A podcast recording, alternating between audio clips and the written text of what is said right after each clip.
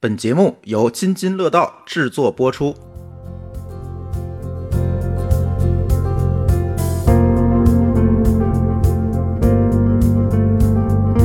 各位听友，大家好，这里是我们的厂长来了。哎，这期厂长来了也是我们和华创资本呃联合制作的第二季节目的第一期。那今天我们厉害了，我们请来几位大咖。呃，那我们各位嘉宾可以自我介绍一下，从谢鑫开始吧。OK，各位朋友，大家好，我是谢鑫，呃，来自字节跳动啊、负责飞书啊、等产品。嗯，如果前段时间大家在听了这个飞书的呃大会，那我们可以看到谢鑫的在大会上的发言，相信大家对他应该有一个有形的认知，是吧？大家可以看到他。然后我们第二位嘉宾海燕老师来介绍一下自己吧。哎，大家好，我是华创资本吴海燕。我们从二零一四年第一期基金开始呢，就一直在投企业软件和前沿科技。我本人是华创企业软件投资的负责人。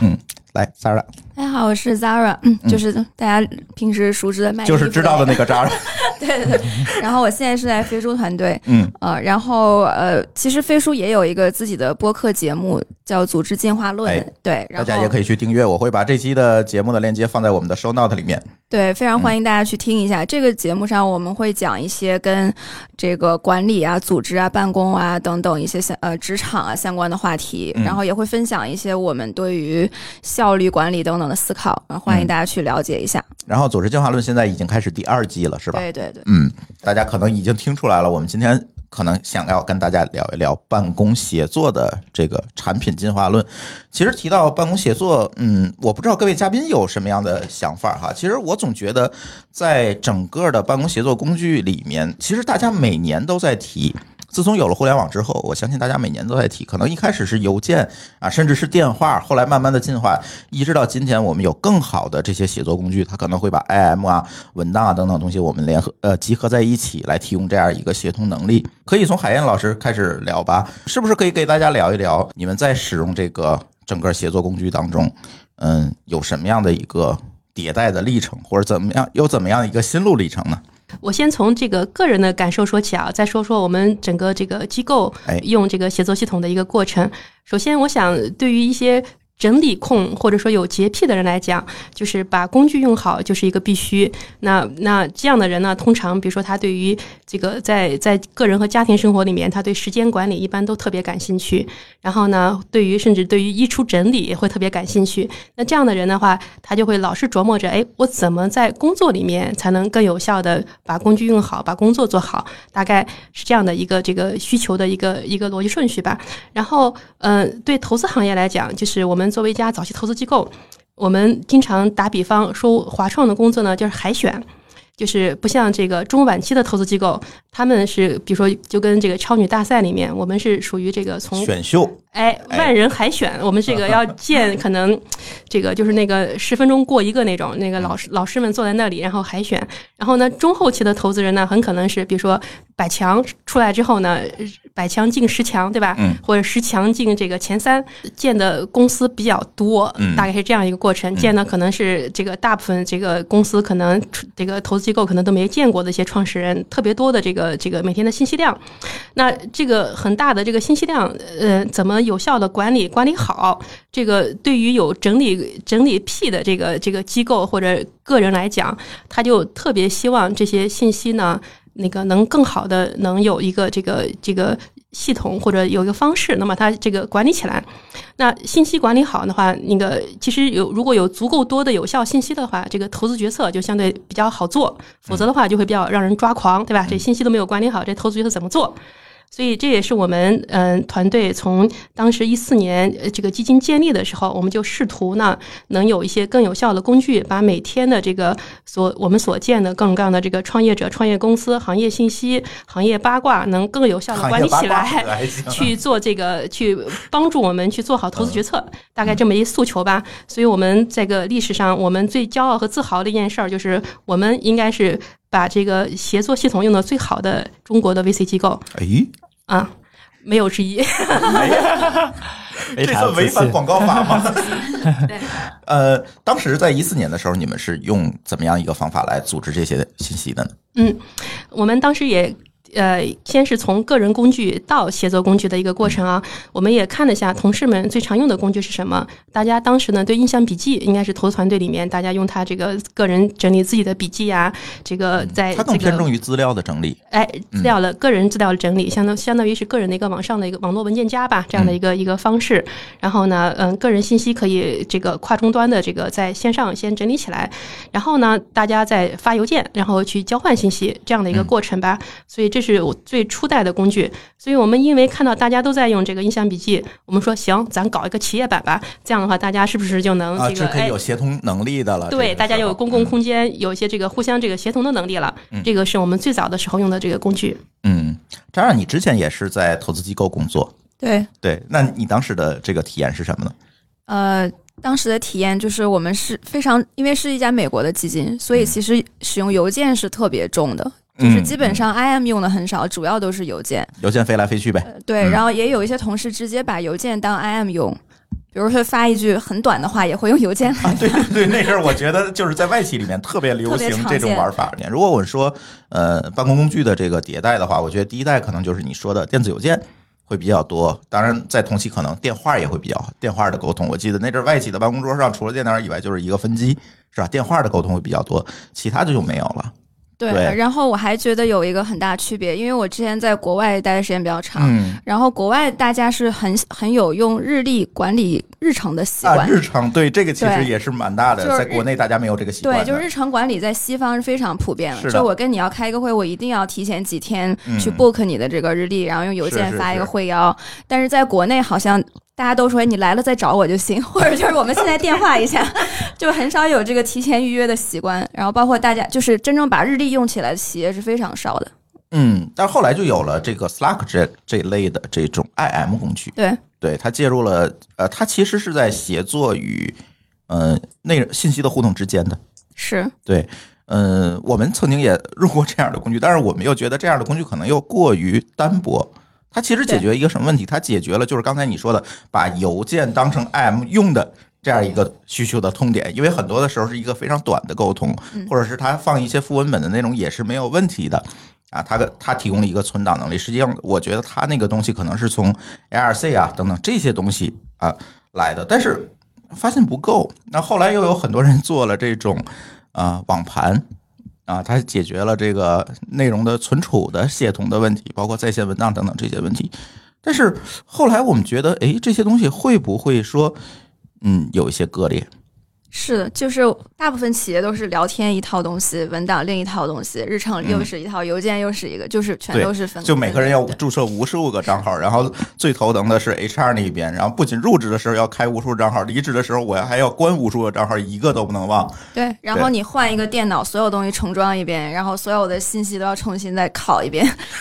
对，没错。呃，我知道谢鑫是技术出身，啊，是的，对，那你从一个技术人员或者一个呃产品的管理者的角度，怎么去看这件事情呢？就是啊、办公协作工具的这样一个演进的历史。嗯、其实从我这边做协同来讲的话，我觉得协作软件如果简单给它先分类的话，可以分成沟通和创作。嗯对，沟通，比如我们说的这些 IM 呀这些东西，创作，比如说 Word 这些东西，对，其实我们感觉就是每一个它都有很明显这种时代变迁吧。比如说刚才谈到 Word，对我们觉得如果从创作来讲的话，就我们呃可以认为第一代的这种创作产品可以认为是 Word，对，这个大家都很熟悉了，就不用想。然后第二代呢，呃，最典型的就是 Google Doc。Google Doc 简单说就是一个有具有协同功能的 Word。嗯，对，这个当大家可以共同来编辑一个文档。对，就是很多人可以一起编辑，而且它只有一个版本，所以这个版本上也没有问题，解决你刚才说的这个困难，而且在安全性上呢也很也很可控。然后这个我们认为可以算第二代，嗯，然后在第三代呢，当然我自己做飞书啊，所以我们把它归到了飞书文档归到了第三代。然后第三代之于第二代的一个特点是什么？第二代你编辑完了，最终那个东西基本上就是个 Word，嗯但是 Word 最早是干嘛的呢？它是一个在电脑上来解决打字机需求的东西，所以它还是为了把这个东西印出来。印出来。嗯对，但是事实上，我们为什么要把它印出来呢？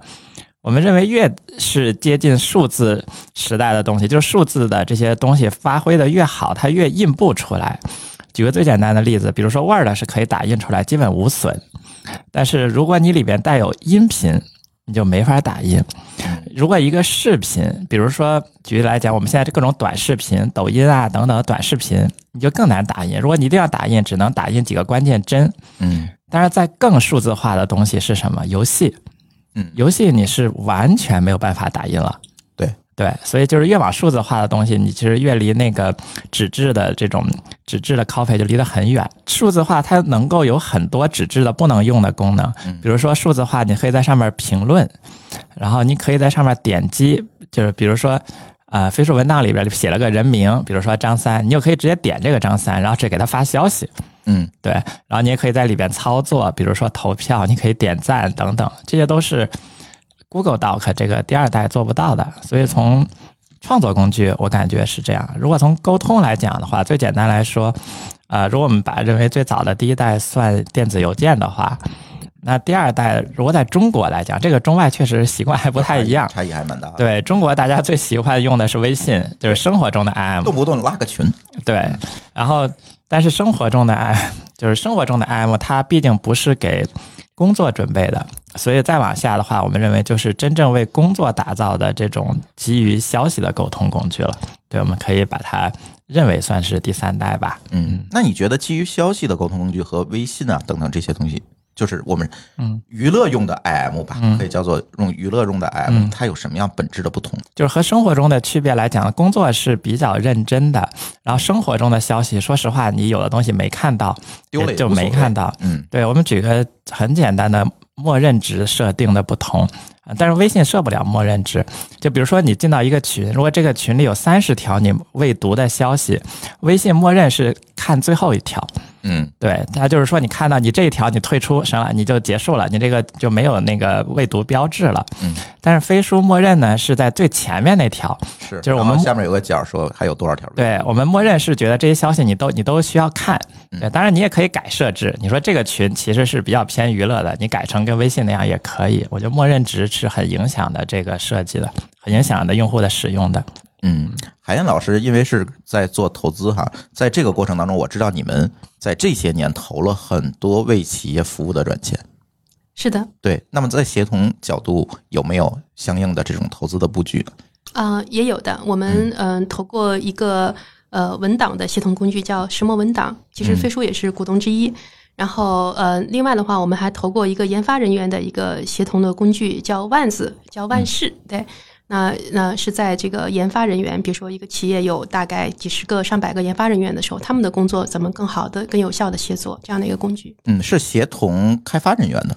对，是是嗯这个工程师用的这个工具。那你怎么看这个办公协同软件的这个分代呢？从我们自己的这个经历来讲的话，我刚才提到，我们最早可能尝试了像印象笔记这样的这个。其实个人端其实非常好用，但实际上它的企业版本就是这个企业协同的工具，实际上不太好用。就是刚才那个呃谢鑫提到了很多功能，就是比如说呃涉及到这个大家共同在一个文档上去去工作，比如说有些有些事情需要大家一起在一个文档上去完成，那那没办法留下这个编辑和修改的痕迹啊，没办法这个同步的去沟通呀、什么的，这些问题的话，可能都是是我我们认为啊，如果这个印象笔记是我们用的这个这个第一代的这个协同工具，那再往后走的话，我们自己也上了其他的这个协同工具，那我们自己来看好的。就是我们自己的体会而言，就是既然我们号称是用的这个最好的，我们体会而言的话，嗯、对我们来讲，就第一个呢，我们本身对于信息的安全性可能是比较在意的啊。这个安全性倒不是说我们担心信息泄露之后有多么的这个严重的这个问题，可能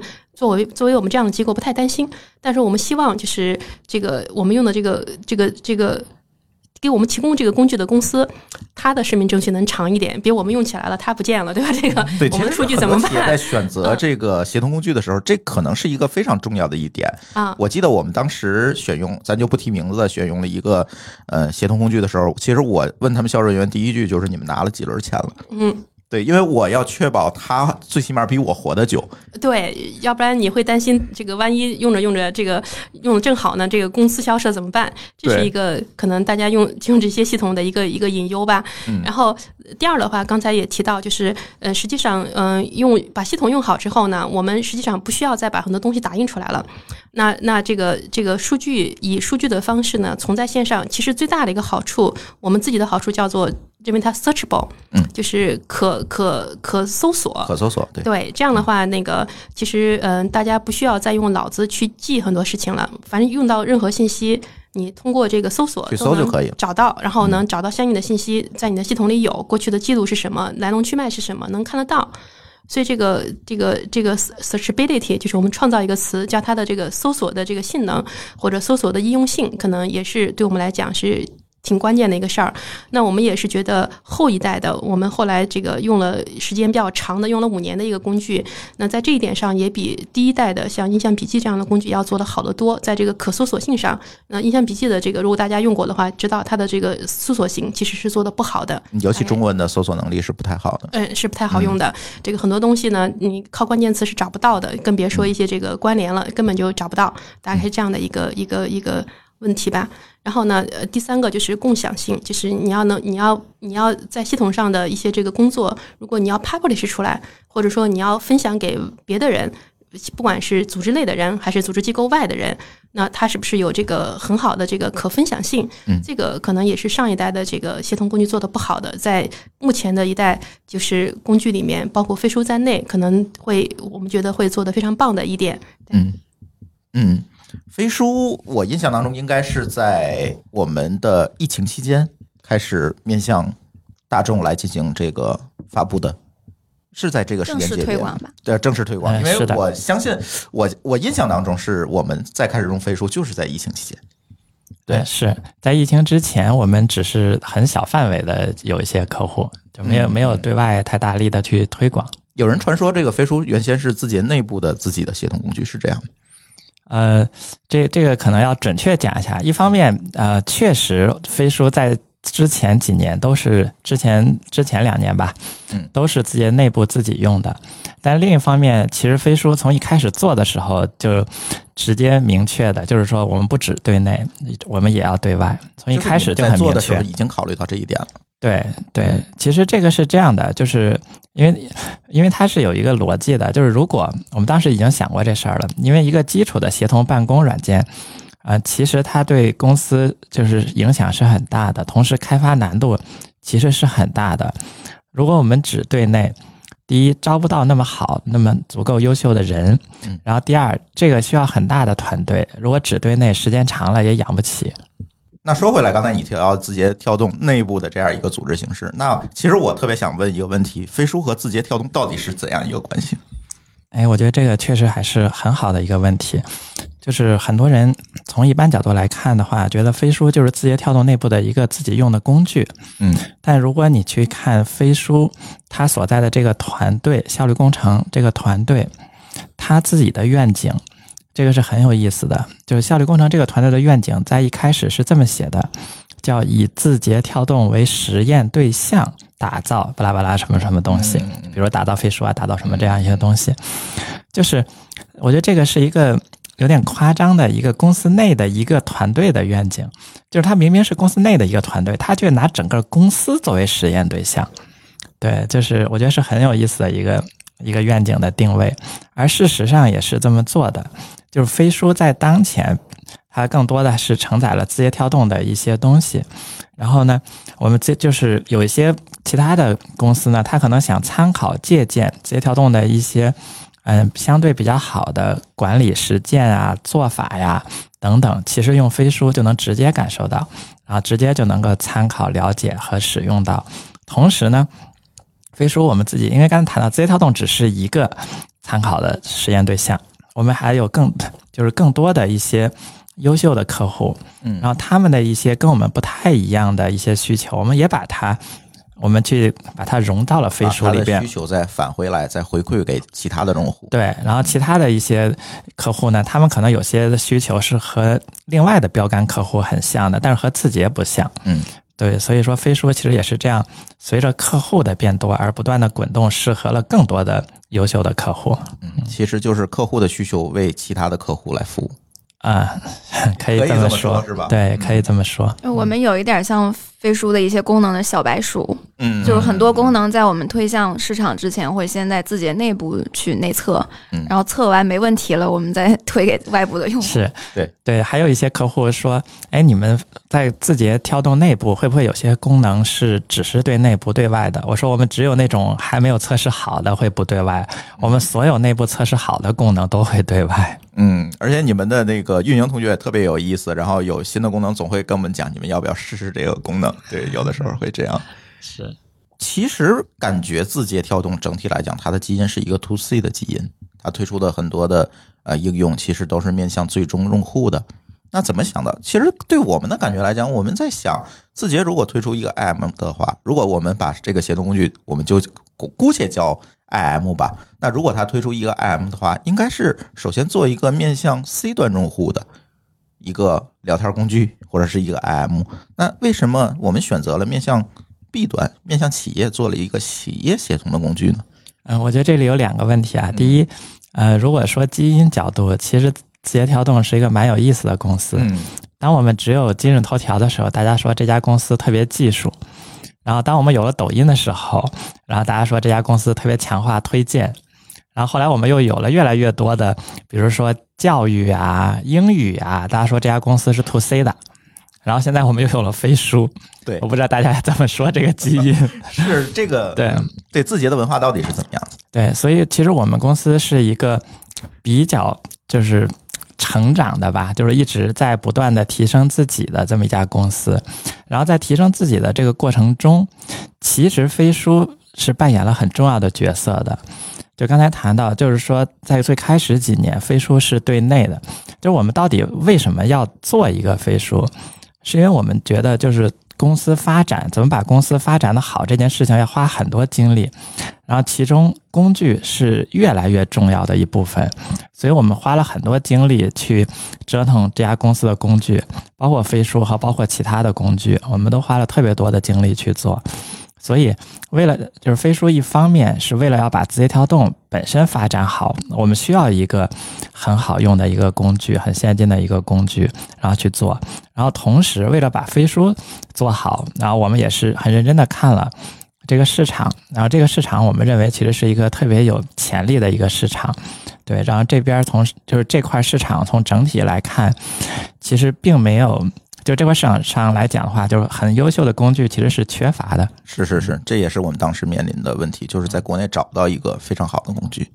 嗯，是的，嗯嗯。嗯，当时选择在疫情期间把这个产品推向公众，有什么考虑吗？啊，其实当时也是有基于社会责任这一点，就是我们当时开始一直我们做的比较低调，然后后来因为疫情期间，突然有很多公司它切实需要远程办公，而且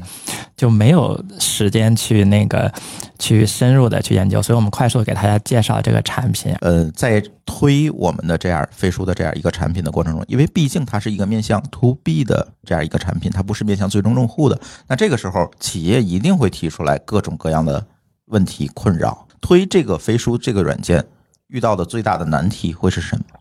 嗯，我觉得首先我们可能在推一个，我们不仅在推飞书这个产品，我们更多是在推飞书背后的一些理念，嗯。比如说我们对于协同未来工作方式的理解，我们对于组织管理的一些理解，所以这个其实需是需要大家，呃，可能呃，一个是对这些新的工具和理念有一定的这个接受的意愿，然后就是你觉得哪些企业更愿意接受飞书？从一开始，呃，我觉得最早的可能是一些呃呃理念比较先进的这个企业家，还有一些年轻的用户非常会非常喜欢。呃，就类似于像海燕老师投资的这些公司，真真的是这样。呃，我总觉得是不是呃，给我一开始的感觉，我觉得飞书是面向一个创意团队的。创意团队是吗？就做内容的团队。对对对，我觉得，尤其像我们，我们可能啊也是第一批用的。对，对，我觉得嗯其实飞书适合很多类型的团队，创意类是其中一类，因为创意类团队往往会需需要一个内容协同的工具，然后不管是我们的文档啊，包括会议啊等等，会就是刚需吧。对，嗯然后可能不同的企业类型对于协同的诉求也不太一样，就是每个公司的场景都不太一样。对，嗯然后可能我们还遇到一个阻力，就是大家往往都已经在深度的使用一些其他产品，所以就涉及到一个迁移。然后往往是这个员工都比较抵就是抗拒这个新的工具。对，嗯。但是呃，我们其实有非常多的呃标杆客户都是从其他就重度之前重度使用的产品迁移过来的，而且很多公司他们迁移的是是比较快的，就下了决心之后很快就可以迁过来。呃，甚至包括我们自己，就是大家耳熟能详的市场上的那些著名的产品，我们都是曾经是深度用户。嗯，对，为什么我问这个问题呢？其实我总觉得，在一开始发展的这个早期的用户，其实是决定了这样一个产品的基因的。对，嗯，飞书给我的一个感觉就是，可能市场也有很多，当时有很多的协同工具，我总觉得这些工具可能更多的是为老板开发的，而不是为业务本身或者为业务赋能本身来开发的。因为在这个过程中，我会发现一个特别有意思的现象，就是说，嗯，我也曾经问到他们，为什么你们会这么做？他说，嗯，推企业协同工具最主要的是一个自上而下的推动，就是老板先认可这个东西，我在里面有一些管理工具啊，能够管到员工，那我可能会更好推。那在这个过程当中，突然飞书出现了，哎，我就发现，嗯，它是面向一个写作的，或者面向提高沟通效率的一个工具，而不是仅仅是面向管理。那这个是你们的刻意为之，还是说在这个过程中你们看到了一些什么呢？呃，在一定程度上可以说是刻意的，嗯原因是这样的，就是我们觉得随着就时代发展吧，就是嗯、呃比较早，比如说再往前几十年甚至一百年工业化时代，当时出来的管理理念就是管，嗯，就是从上到下的管，嗯，对，当时比如说最经典的，比如一个流水线工厂，是吧？那流水线我们从工工业革命时代一直延续下来的一个管理习惯。对，是的。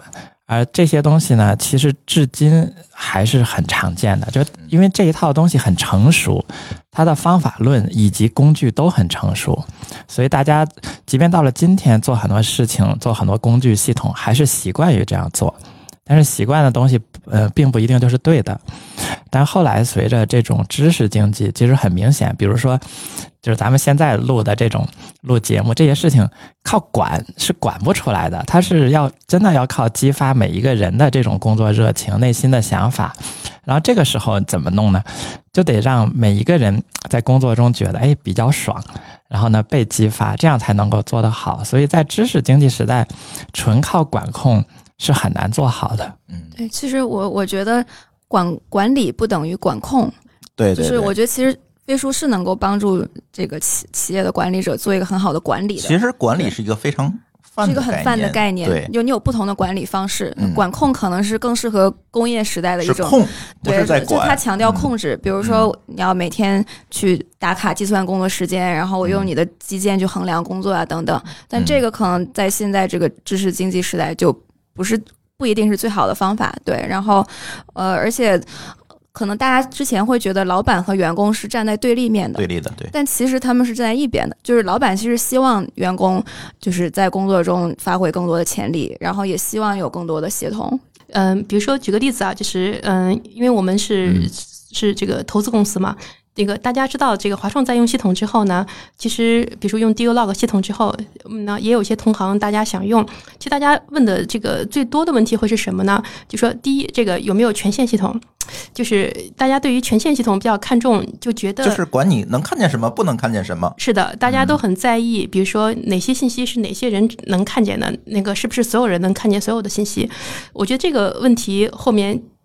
其实带的就是一种这个嗯一些这个根深蒂固的思想，就是比如说你的协作系统会不会带来这个信息在组织机构内自由流动的问题？这个自由流动的问题，可能大部分人。不一定认为这是一个好事儿，或者认为天然的会觉得这个事儿是有障碍的，是不好的。对，但其实，嗯，我我们自己的尝试就是说，第一呢，这个让所有人看见所有信息不是一个大问题。嗯那那个这是那么几年实践下来，这个肯定不是一个大问题。这是我觉得这是这个一个协作系统这个用得好的一个一个前提基础啊，就是你尽可能的促进信息在组织机部机构内的透明化和这个最大化。这个也是一个这个可能呃飞书也所倡导的这个管理文化之一啊。我也说一个这个跟飞书团队或者跟自己整个团队这个打交道的感受，就是能理解这个我我们对这个飞书的这个这个企业文化的这个带来的这个企业文化的影响。因为我过去只认识字节跳动战略投资部的一个小朋友，这个就是一个小伙伴，只认识一位。然对后呢口，部门儿，哎，对，但是现在认识他们几乎所有人了。当时只认识一个的时候呢，但我的 portfolio，我们 portfolio 不是挺多的嘛？现在上百家 portfolio，但是凡是要跟字节跳动里的人合作，因为他们比如说也想通过这个股东去找一些这个字节跳动，他们有要发生一些合作，不管是各个各个业务线都有可能有合作。哎，做游戏的要跟这个字节跳动的游戏部门对接一下，这个做文化娱乐的要跟他们的这个这个相关的部门对接。那还有比如说有广告业务呀、教育培训业务的，也都有要去对接的，对吧？然后呢，我每次去问我认识的那个唯一的这个小伙伴，他总能在很短的时间之内就把他们那个团队的那个人找到。然后很快就给我拉个群，然后介绍给我，然后我就对接给我的 portfolio。就这个事儿发生过好多次，这个是我跟其他大公司打交道从来没有的这种这种体验。实际上，这个小伙伴，你你想，字节有超过十万人，这小伙伴他不太可能认识他们这个所有部门的所有的这个关键人士。他怎么做到的呢？他实际上就在他们的这个他们自己内部的飞书上去聘这个人就好了。他这样的话，他很快就能把这个这个直接负责人找到，而且能联系上他，能立马对接过来。我觉得这个光这个事儿本身呢，促进了这个字节整个跟外部企业的这个合作的，光这个力量就是很厉害的。我在其他的任何的这个大公司都没有看到这么高效的这个能。能使能很快聘到某个事是某个人负责的这件事情，我是我想这个也是这个开放的这个力量之一吧。是因为很多大公司我们都讲，嗯，非常头疼的问题是部门墙嘛，他们的一个这个，我觉得他们的一个文化就是要保持神秘，对他们来讲，就是内部的神秘感很重要。就是这个一个什么事儿谁负责，或者谁干了什么工作，干了什么工作量，这个事儿可能在有些这个这个传统的这个机构里面，大家认为这个事儿应该应该保持一些嗯秘密或者神秘吧，或者不想被这个外部干扰，还是怎么着？反正总而言之，那个都不都不太透明。嗯，有没有一些早期用户的故事？呃，签到飞书或者在使用飞书之后，你们感受到他们的一些变化？嗯我记得在疫情期间，然后我们当时开始宣传，然后有一些客户就很很快的开始用，然后有一个客户告诉我们，嗯然后他们真的把办公室退了，然后他们真的就远程办公了，他们说省钱了。就是因为呃，一会儿也可以讲我们用飞书的一个故事。我确实觉得，呃，如果这个飞书能够被很好的用上，而且其实我觉得在这里面还有一个团队人员的一个对哎最这样一个协同工具的一个接受度的问题。如果这些点都够能够 match 上的话，确实飞书是可以完完全全去组织一个去中心化的团队的，或者是没有办公室的一个团队的。像疫情期间，我们公司自己就是，呃，像去年最开始的时候，因为所有人都在家办公嘛，我我们自己其实没有觉得发生了什么变化，因为我们本来虽然是就是虽然是在办公室工作，但是因为电脑也好，手机也好，都是随时随地都可以开始工作，嗯，所以我们经常自己，比如说或者在出差，然后或者说在路上，或者在咖啡馆，也都正常工作。大家好像不是特别关心其他人在哪儿，包括我们开会，就我自己感觉，我们绝大部分会议，就是至今绝大部分会议好像都有人是远程远程播入的，而且我们在会议室里的硬件设备上和系统上也是，你不用管有没有人远程播入，你就开就好了。然后有有远程的人他自己加入就好了，就是不管是在会议室的人还是远程的人，好像大家没有什么额外要操作的，所以就非常整个流程，非常自然。对，非常自然。嗯不像我记得我以前早期的时候在外企，当时用视频会议系统说，如果这个会是视频会议，提前要告诉大家，然后呢，会议的提前几分钟，一般 IT 会过来那个 set up 那个系统，往往那个会议已经开始了五到十分钟的系统还没弄好呢。对对对 对，这是一个特别典型的场景。对，我们现在能做到基本每一个所有的会议室都有视频会议的系统，然后我进任何一个员工就可以一键发起一个会议，不需要任何 IT 来调试这些东西。嗯，对，包括疫情之后，我觉得我们有的团队觉得效率反倒是提高了。对，反而觉得不需要办公室。对，但我觉得其实远程办公，呃，绝对不是把线下的办公方式原封不动的搬到线上，嗯就是你还是要对线上办公做一些特别的优化，比如说。远程办公，大家会觉得会特别多，就从早到晚都在开视频会议，然后就会特别的疲劳。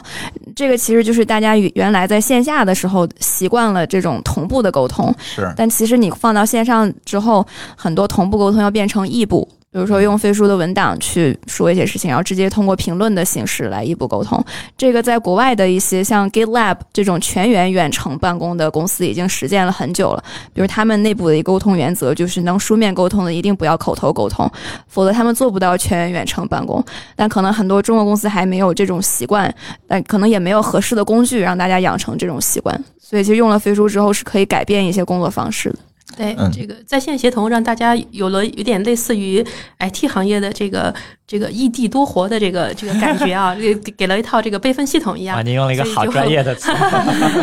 所以就不用担心这个万一这个物理场景不能进去了，这个工作会断线，对吧？这个完全就没有感觉了。确实，疫情给大家带来很多改变，而且提到这个远程协作的话，其实我也有一个对飞书比较深的体验，是在于说，嗯，我发现飞书的在产品设计当中，其实它就已经避免了这种东西我还要离线去用的这样一个可能性。就像刚才，嗯，谢晴可能也提到了，就是我的，嗯，在线上和线下我要用到的同样是一个文档，其实它所代表的这个结构是完全不同的。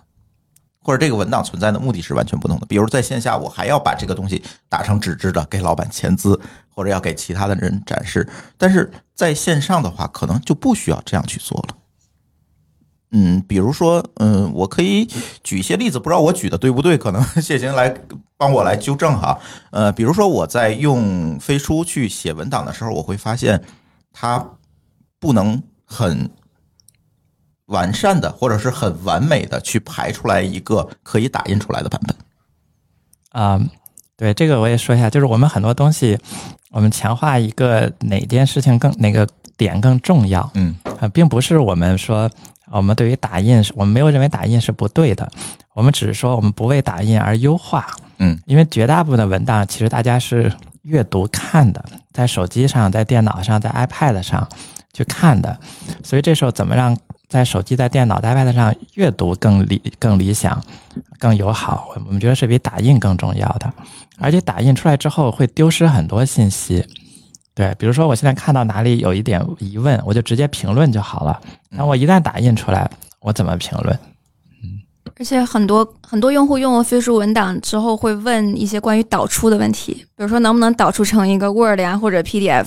就我们的确提供了这种导出的能力，但是我会反过去问说为什么要导出？他可能就说啊，我是为了分享给外部的某个合作伙伴。那我就是飞书文档，其实直接就可以被分享到外部是。就我们是提供一个链接对，提供一个链接，这样你对权限的管理也更完善，嗯然后你还可以实时去更新，它的表达形式也更丰富。嗯然后你在微那个各种那个社交平台也都可以转这个链接，所以可能大家很多时候就是嗯没有适应这种新的云端办公的方式，其实它都是可以完完完成这些场景。对，因为我觉得云端办公可能不是一个嗯一个方法的改变，而是一个思维的改变。是，嗯，嗯，或者一个工作文化的改变。是叫工作文化或者企业文化的改变。对，你要嗯更透明、更开放。嗯，对。呃呃，还有一些飞书的小功能，我觉得挺有意思的。比如说，在视频会议的时候，我会发现在里面是有虚拟头像的，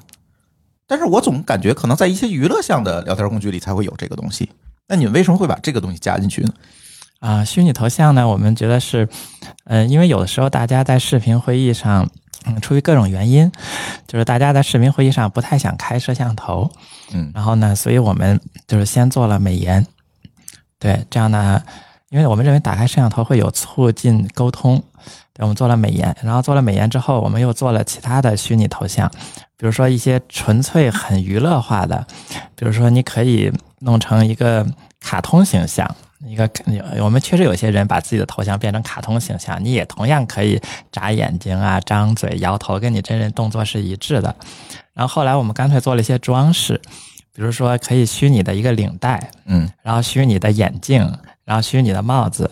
而且我们那些小装饰做的还挺真实。有一次我就戴了一个一个假的眼镜，然后开了一会儿会，我问他们，哎，我说你们注意到我这眼镜是假的吗？他们说啊，我没注意到，我以为是真的呢。我们想用这个来，我觉得以以后也许大家我们现在还没有做的特别好，我觉得就是如果做的特别好的话，因为大家可以用这种虚拟的形象，就避免了你在家里边可能还要再梳洗，然后收拾一下。哦，其实是为了降低大家来参与这样一个视频表达的这样一个门槛儿或者心理压力。啊、是的，啊同时还有一些卡通啊，甚至动物啊，就增加一点点的娱乐性。活跃度，对，我觉得还有一个就是我们一直在想，怎么让线上会议的体验可以超越线下的体验。嗯线下大家在一个物理环境开会的时候，它虽然我们可能这个沟通起来更方便，但它其实还是它没有办法做到线上的这种虚拟的表达。是是是，比如说我你你觉得说了一句话很好，我想点赞，我没有办法给你发一个 emoji，、或者我没有办法把自己变成一个卡通形象。是啊，然后包括我们现在，比如说我们的虚拟背景功能，很多客户会把它做成自己公司的一个品牌宣传的途径。然后我自己也会直接在我的虚拟背景上添加一个招聘的二维码，就这样跟我开会的人可以直接扫码获取，就是我现在在招的岗位。那这个在线下是没法实现的。是是是，对，嗯对，这个我也延伸说一下，就是我们认为视频会议并不纯粹是把远程的人拉到一起，而是说它可以基于一个电子的数这种数字的介质，能够提升这种沟通的效果。比如说，我们有海外的员工，然后我跟他沟通的话，肯定是用英语，嗯，但是呢，英语我也没有那么好，所以我会把实时字幕打开，是。这样我就能看到，哎，他说的东西，有时候有的词我没听懂，我就看一眼字幕。后来我我发现这个东西不仅能用于英文，我跟中文开会的时候，我也打开实时字幕。对。这个时候有听不清的，我可以看一下，我也是这样。有时候稍微走神儿了那么几秒钟，对我就不用问他到底说了什么，我看一眼。对，我觉得这个字幕能力其实是一个特特别好的一个特性，我现在感觉到，而且后来飞书又做了飞书妙记。这样一个功能，也就是我可以把整个的会议记录都变成一个文字的形式来整理出来。对，嗯就是我们发现，呃，如果你错过了一个会议，在以前的话，可能别人会发给你一个小一个小时的录像，就没有人有时或者间。发一个非常简单的会议纪要，你也不知道说的是什么。对，对要不然就特别长，要不然就没有什么用。对然后大家也没有时间去看，而且你也不知道这个里面哪些东西是跟你相关的，是你关心的，你没有办法很好的快速定位到。然后妙计其实是他把这个视频的录像和自动转成的文字结合了起来，这样的话你就可以用读的形式快速快速浏览，然后可能一个一个小时的会十几分钟就能快速的掌握，然后你还可以通过搜索呀、倍速播放啊等等去定位到你关心的点。对。嗯，而且它能自动的把这个参与会议的人的角色分出来，是，就这个谁说了什么。一个 feature，对。对，那个妙计我也说一下，我还特别喜欢用这个功能，因为我觉得它不单纯是说把会议录制下来，它能提供一些新的工作的可能性。我我我自己有的时候会有一些事情想跟我的团队说，你想假设啊，我们是用微信讲，因为那些事情我不想我不想把它打字打下来，太因为东西太多了，打太慢。如果我给他发五段六十秒的音频，大家觉得哇，简直要太可怕了嗯。所以这时候呢，我会打开视频会议，我开一个人的会，然后我把这个一个人的会议录录制下来，我讲个五分钟六分钟，然后他们收到的呢是带文字可以阅读的一视频，所以他看文字就行了。个别地方他想再直接看看我说的视频，他就点到文字那儿去看那一小段儿。所以这个我觉得是我现在有时候会这么工作。嗯，它也是提供了一个呃多维度沟通的可能性。就相当于我们把创作和沟通这两个场景是加在打通了了啊、因为会议以往大家觉得是一个沟通工具，但它可也可以成为一个创作工具。嗯，在哪个时间点你觉得你们的从零到一已经完成了？因为我发现飞书成长的真是很快的，从我们第一次聊飞书就是聊疫情期间的这个，大家可以回听我们那期节目，其实是聊疫情期间工作方式的一个改变。那个时候我们开始注意到飞书，呃，注意到飞书，在聊飞书，一直到今天，我觉得这个增长真的我们是目力可及的，从最起码从外部来讲，目力可及的是非常非常快的。嗯我觉得我们去年就是介对外介绍了之后，我发现有一些就是还蛮有影响力的人，他们自己主动开始对我们的产品进进行称赞，然后主动帮我们宣传。然后关键他宣传推荐完了，他也不告诉我们，嗯然后是我们后来得知谁谁谁用啊，他说谁谁推荐的，谁谁推荐的。嗯，我们这个时候突然觉得，就是产品已经达到了被市场认可，然后并且呢开始有自传播了。在这个时候，我们觉得是达到这个状态。因为就跟呃华创当时要下定决心把软件用好一样，其实对，其实越是年轻的公司吧，它要在这个这个生产效率或者生产方式上要超越上一代的公司，它可能也有非常强的动因去把类似于飞书这样的工具用好。嗯，所谓弯道超车，从工具上我们可能也要超车，是吧？对，就是人均效率要比上一代要提升人。效要高。嗯，嗯，其实可以说一下我用这个飞书的体验。刚才说了这么多哈，呃，我们当时其实最早用的是 G Suite，就是 Google 提供的这一套的呃协同办公的工具。那在这个过程当中，我们会觉得可能两三个人、四五个人来用是没有问题的。但是当人多了之后呢，我们就要帮助所有的人来解决去访问 G Suite 的这个可达性的，要先解决这个问题，然后大家才能用好。那这个事情其实会变得非常头疼，因为我们的主播可能来自于各行各业，他不仅仅是在互联网行业，因为互联网行业的从业者可能解决这个问题他没有问题，但是在其他行业里，确实如果让他很好的把它用起来，流畅的用起来，是挺大的一个门槛儿。那么在这个过程中中，其实我们也找了很多很多的协同工具，比如像刚才海燕老师说的石墨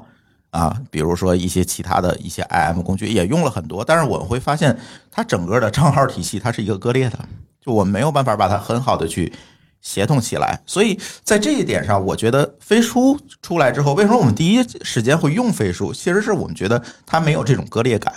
你们是在把所有的服务力图把它连接起来，变成一个能力。是把服务串起来变成一种能力，那这个是我们觉得整个的产品价值观能够符合我们团队的一个需求。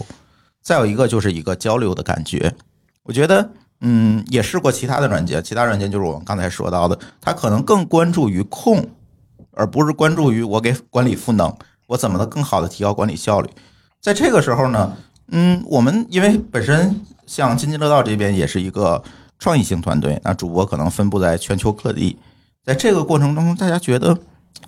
我需要打卡吗？显然不需要，是吧？我需要呃很复杂的流程管理吗？可能也不需要。我们有一个啊多维表格，把这些事情我们组织起来就可以了。那这时候我们觉得，哎，飞书可能更强调于平等，而不是管控。所以这是我们选择这个飞书的一个最主要的原因。那后来我们也发现，在飞书里面慢慢的去多了一些生态上的整合，就是现在我们的也有应用市场，像我们工作台那个界面，我可以添加更多的应用。我们也发现更多的我们以前耳熟能详的一些应用被添加进来了。那在这个过程当中，你们是不是有一些在生态上的一些考量呢？嗯，是这样的，就是因为飞书，毕竟我们只能不可能，我们把所有事情都能做好，嗯就是。其实对于一个企业而言，要用的东西方方面面，即便是字节字节跳动，至今我们在内部做了很多工具的情况下，我们仍然还在使用非常大量的第三方的工具。啊，你们在也在用第三方的工，具，对我们至今都是。嗯对我们并不是说好像是不是什么都自己做，并不是。我们一方面做了很多，一方面用大量第三方工具。嗯，因为整个从一个整个企业界要用的东西太多了，而且很多很多的东西是在自己的专业领域的，我们并不擅长。所以从这个角度来讲，就是对于任何一个公司，你都不可能把所有事情做全。所以我们我们提供的更多的是更像一个底座一样。对，我们把这种最基础的沟通的能力做全，然后呢，把这种呃一些 API 做的全，然后各种哎呃提供的这种开放平台的可能性，嗯，然后我们提供各种能力，然后这样的话，就是第三方的应用可以在上面能够和看上去跟第一方应用差不多，就能够体验很好。嗯嗯，所以是不是也通过这样一个功能，帮助第三方提高了这种获客的可能性呢？呃，其实也是的，也有帮助的。因为我们会发现有很多应用我们想用，但是因为账户没有办法整合起来，我们也就不用了。啊、是对我们我们自己以前也遇到这种问题，包括就是用的一些海外的，就是很著名的公司的产品。然后我当时有一个产品，我问的最多的问题是：哎，我怎么找到我那个密码？啊，对，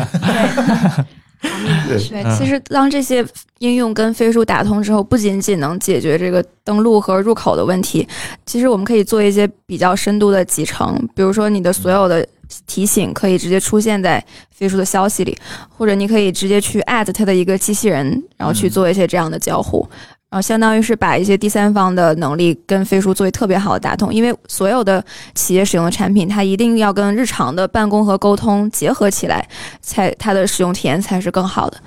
嗯，当然也有一些需要完善的地方，这里我可以吐吐飞书的槽哈。第一个就是，其实我们最常用的一个功能是离线网盘，这个功能现在其实一直是没有的。这个在产品设计当中是有一个什么考量，就是可以把它放在后面去做呢？其实我记得在你们建了一个人人都是飞书产品经理的这样一个群，我其实在这个群里提过这样一个需求，因为我们会发现，比如说在我们做播客的过程当中，大量的文件是需要离线共享的，比如说音频的工程文件，这个时候我是不能用文档的形式传上去的，我必须它能够把这个所有的文件同步下来，在本地编辑，然后能够随时的同步到云端，别人能够下来。但是这个功能一直似乎是没有，这个是在产品角度有什么样的考量呢？呃，就是还没有做好。啊，看来是可以期待一下，对？但我们现在是有云盘的，就是虽然没有同步到本地的，还没有同步到本地能力，但是其实是是可以存到那个呃，对这个我是知道的，对对对但是其实我们更希望的是把它嗯同步到本地来是用。再一个就是邮件功能现在可能还是比较弱，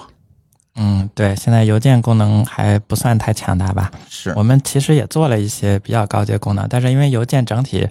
就是这类产品太成熟了，其实很多用户已经是邮件的比较高级的用户了。是你觉得它比较成熟，还是你觉得邮件是上一代的沟通方式，刻意的在飞书里忽视它的一个存在感呢？嗯，是这样的，就是我们没有刻意忽视，但是确实从优先级上，我们是先把，显然是我们先把这种基于消息的沟通，我们就是做的更完善，然后邮件是后做的。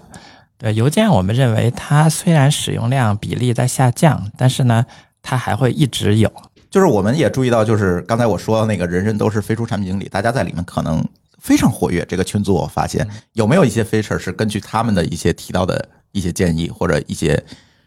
呃需求来调整这种优先级的啊、其实还是挺多的。举几个例子呗。呃，我说实话，我现在要不要继续贡献内容？我 我现在一下子说实话倒没有呃太、太记得准哪些是来自这边的，因为我们们是有统计的。在里面也非常非常的活跃。嗯，是我自己，我自己也经常看。就是我们还是非常喜欢听那个客户的声音，比如说我们有很多的企业家在使用嘛，像理想汽车的理想也非常喜欢飞书，然后他自己是 iPad 的重度用户，嗯然后之他之前就跟我们说就非常喜欢飞书，但就是 iPad 不够好。然后他觉得差，就是比电脑要差一些。然后我们就花了一些时间去优化这个 iPad 的体验。现在那个 iPad 版飞书应该就是 iPad 上最好用的一个协同办公的工具，就是体验有非常大的优化。对，因为我现在也是大量时间在 iPad 上去用飞书，我会发现，在最近几个月，它的这个迭代是非常快的。是，嗯，是，就是苹果官方也给我们推荐了一下。哦，确实是这样，因为嗯，有很多的这个协同工具可能在 iPad 上就是一个大平板，而没有经过一些专门对大屏的一些产品上的优化。对对，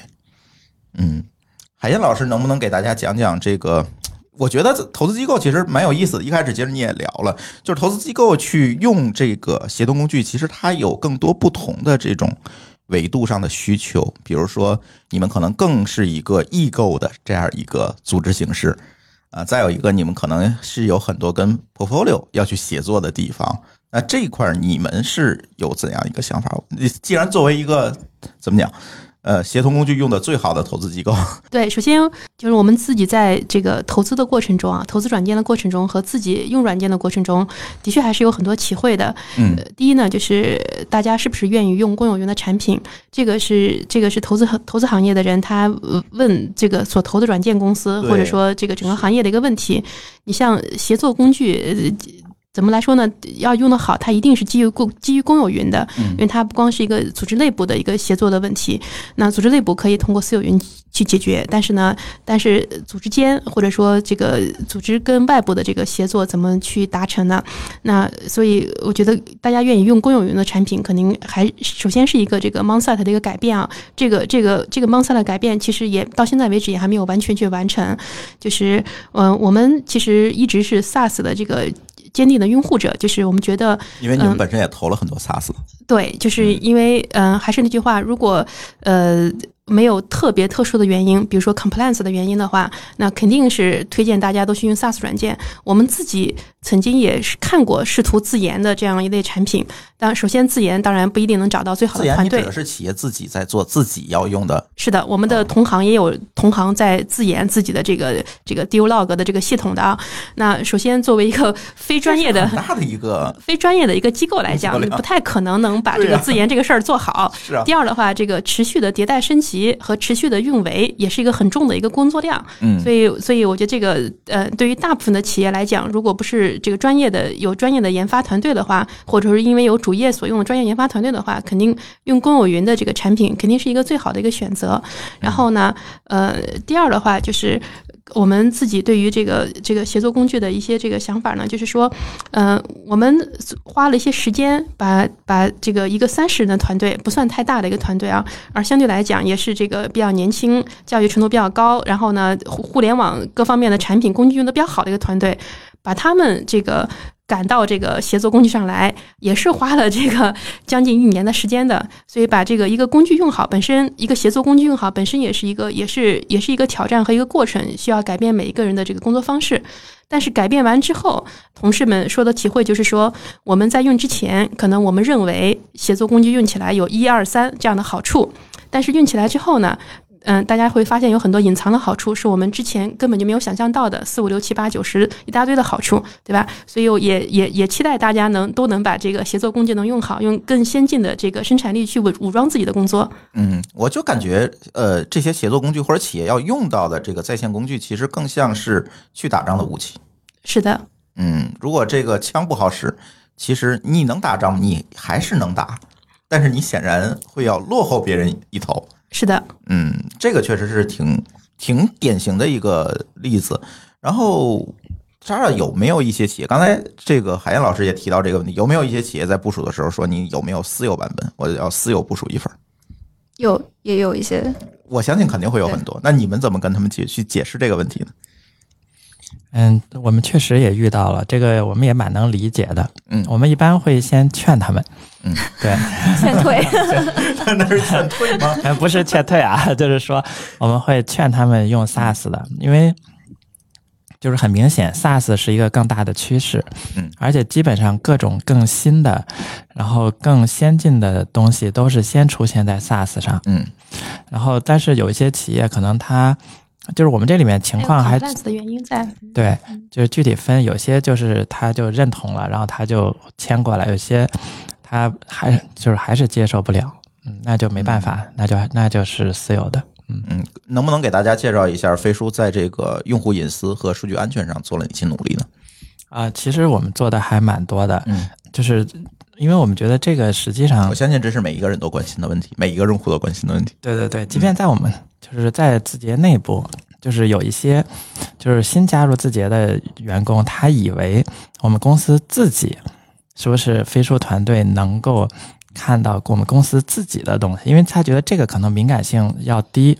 但事实上我们什么都看不了，就是我们是既从流程上又从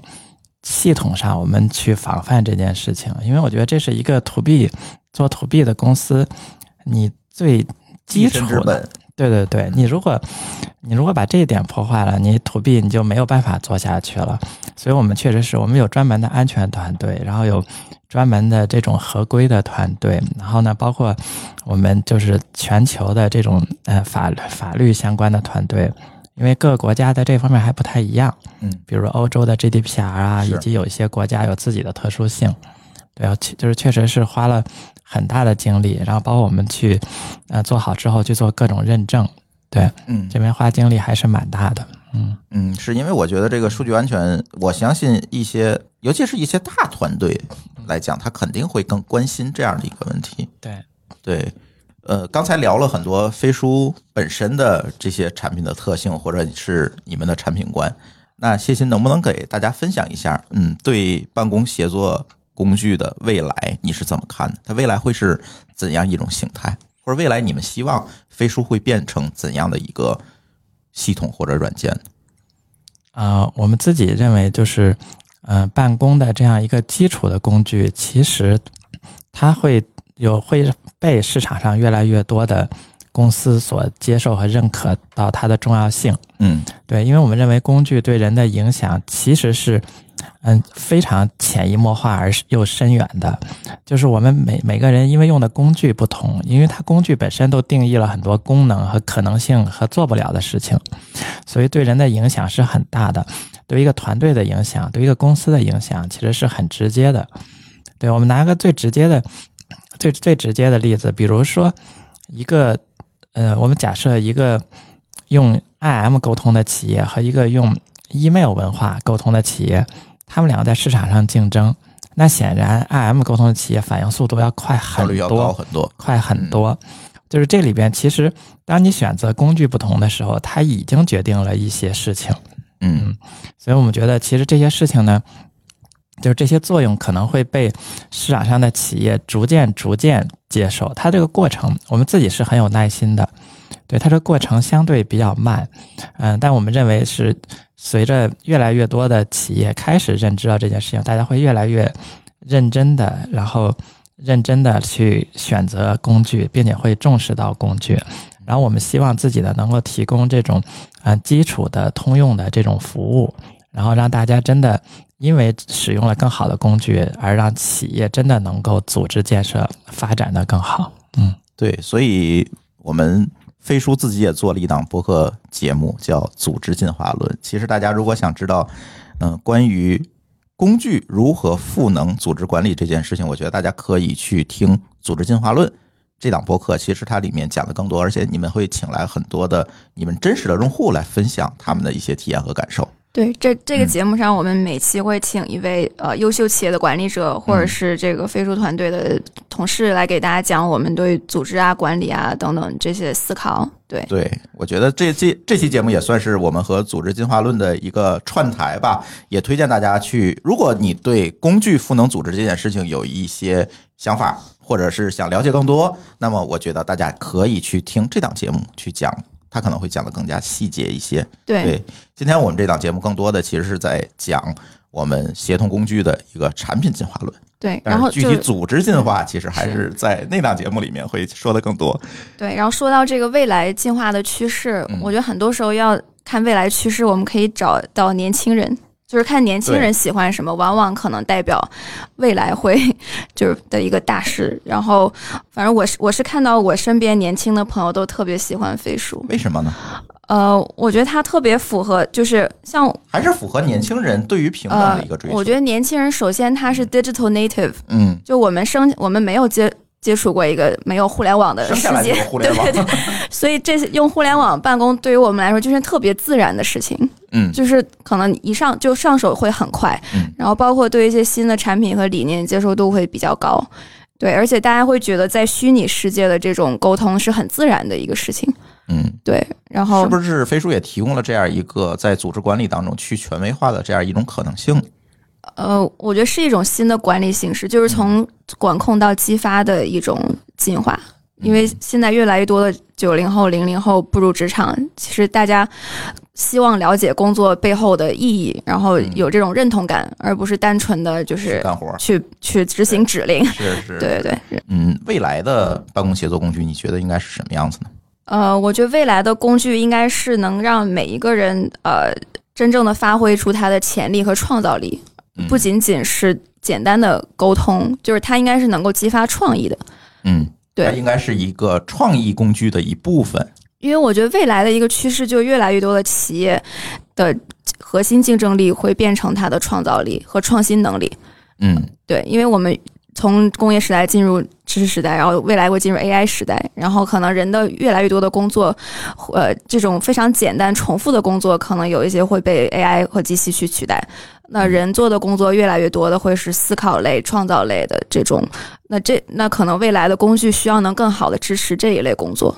嗯，海燕老师怎么看呢？你们好像也投了很多面向未来的这种公司。既然是畅想嘛，我现在不管它能不能实现啊，就先畅想一下这个或者多久的未来实现。然后，嗯，我自己对未来的这个协作工具的期待是这样子的：第一呢，在在输入输出信息方式上，应该会更更更多元、更自由，嗯，也更更迅速、更快速吧。那现在的这个协作工具呢，还是还是靠这个文字输入为主，文字输入，然后大家通过文字的方式在协作。那么接收和信息接收、输入和接收的方式还是文字为主。那如果日后的话，可以用嗯更。多是多种的方式去交互和输入和这个信息就会更好一些。那嗯，不管是音频、视频，还是甚至通过手势，嗯，可以畅想，就是希望这个信息的这个输入输出方式会更自由一些、更多元一些。然后这是一个这个对未来的一个一个一个想象。另一个嗯，对协作工具的另一个这个想法的话，就是它能不能更智能一些？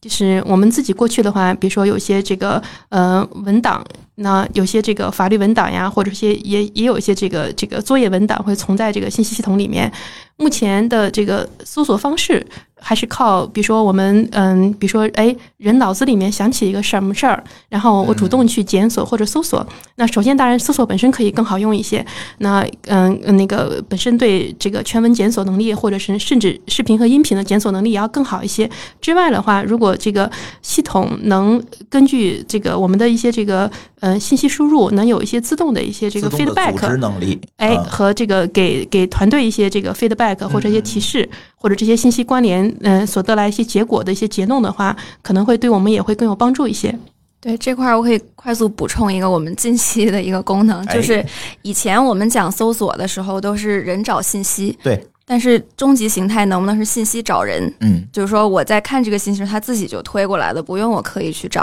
啊。然后我们发现，呃，企业内部有很多的缩写术语，然后大家看不懂还不好意思问，它其实非常。我记得你们推出了一个知识库的功能。对，就知识库，它可能是一个文档的组织形态吧。对，然后我们这个功能叫企业百科，也就是说我们在组织内大家聊天或者文档里出现的各种缩写啊、术语啊、黑话呀，就都可以直接被标出来，然后你鼠标放上去，就像词典一样，会有一个解释。嗯，然后这样就可以。什么叫赋能？什么叫抓手？对，对，就是是一个翻译的作用。哎，这个挺好的，我觉得，嗯。对，这样就基基本上实现了知识找人，就是你在沟通和协作过程中，这个知识就就找到就冒出来了。对，对，对，对，对，对。嗯，还有一个最后一点，其实我觉得未来有可能自雇会是一个比较普遍的一种嗯工作形式，应该叫做。看现在我们很多的主播，包括给我们去贡献技术方面这个支持的一些。同学其实都是以自雇的形式，就是 freelance，对 freelancer 啊，通过自雇的形式来做这个呃各种各样的事情吧。他可能不仅仅是有一个老板，他可能有 n 个老板，或者你可以说他没有老板，自己就是自己老板，对吧？这都无所谓。所以项目这个会不会将来这个项目其实是由协作产生的，而不是由组织来产生的？有没有这样一个未来的可能性呢？嗯，就是我觉得这个可能协作的单元可以协作的单元可能会变得力度更细。对，我我说一个呃跟这个不太一样，但是很相关的一个东西，就是公司内部的边界，公司内部的团队边界是什么？哎，这可能核心是一个团队边界的问题。就是，嗯，哎，其实比如说像我们公司发现群是很重要的一个边界，嗯，对，而不是说纯粹的说看组织结构，嗯，然后。一个群，一个项目组，嗯，其实很多时候反而是一件一个组一个内部的这种小单位的一个边界，而这个边界呢，它和原本的组织结构比呢，就是非常灵活。嗯，你组织结构你不能天天说把这个人调来调去，这人受不了。但是你把一个人拉进一个群，这个动作大家是很容易接受的。嗯，所以我觉得这个组织形态确实会灵活很多。嗯，而且有这样在线工具的赋能，可能会更加灵活一些。比如说，你有文档的协同，呃，有日程的协同，可能这个形式就会多样化一些了。嗯，而且我觉得，就是飞书现在，我我要吐槽了，又要继续吐槽，就是现在飞书的这个多组织的这个知识能力似乎还是不是特别好啊。是的，就是这块当前在一个组织里，那另外一个组织来的消息我是收不到的，只能有一个红点儿。嗯，对，嗯，对，这个确实是还没做好。对，我要帮我们听友问一下，什么时候能解决这个问题？嗯，我们现在就是现在正在的正在努力改善。这个是我们很多人都在问的，因为我们现在有很多的主播和我们的志愿者，其实他在飞书里不只有一个组织，可能有津津乐道这个组织，可能还有其他公司的组织，大家会发现它切换起来是非常复杂的。行，那今天非常感谢谢欣、Zara，然后还有海燕老师能够抽出特别宝贵的时间，因为紧接着他们后面就还要出差，还有其他的会，然后非常感谢大家能够嗯有这样一点时间跟我们一起聊聊呃飞书还有写作工具的这样一个产品进化论，也希望我们的听友听完这期节目之后，能够对办公协作软软件能够有一个新的认识吧。节目最后，飞书还为我们提供了一份听众大礼，呃，我们这次。听众大礼还是和我们之前的节目一样，在我们的听众留言里面来抽取啊！别管你在任何平台上，只要给我们留言，就有机会获得这样的听众大礼。那这份礼物是什么呢？那这份礼物是我们飞书的限量版盲盒一个，一共有五个，我们会从我们各平台的听友留言里面选择五个听友啊，作为获奖的用户，我们会给大家寄出这份大礼。那行，那我们今天的这期厂长来了，也是我们和华创资本一起制作的第一期节目。那我们先跟大家聊到这里，感谢大家的收听，我们下期节目再见，拜拜。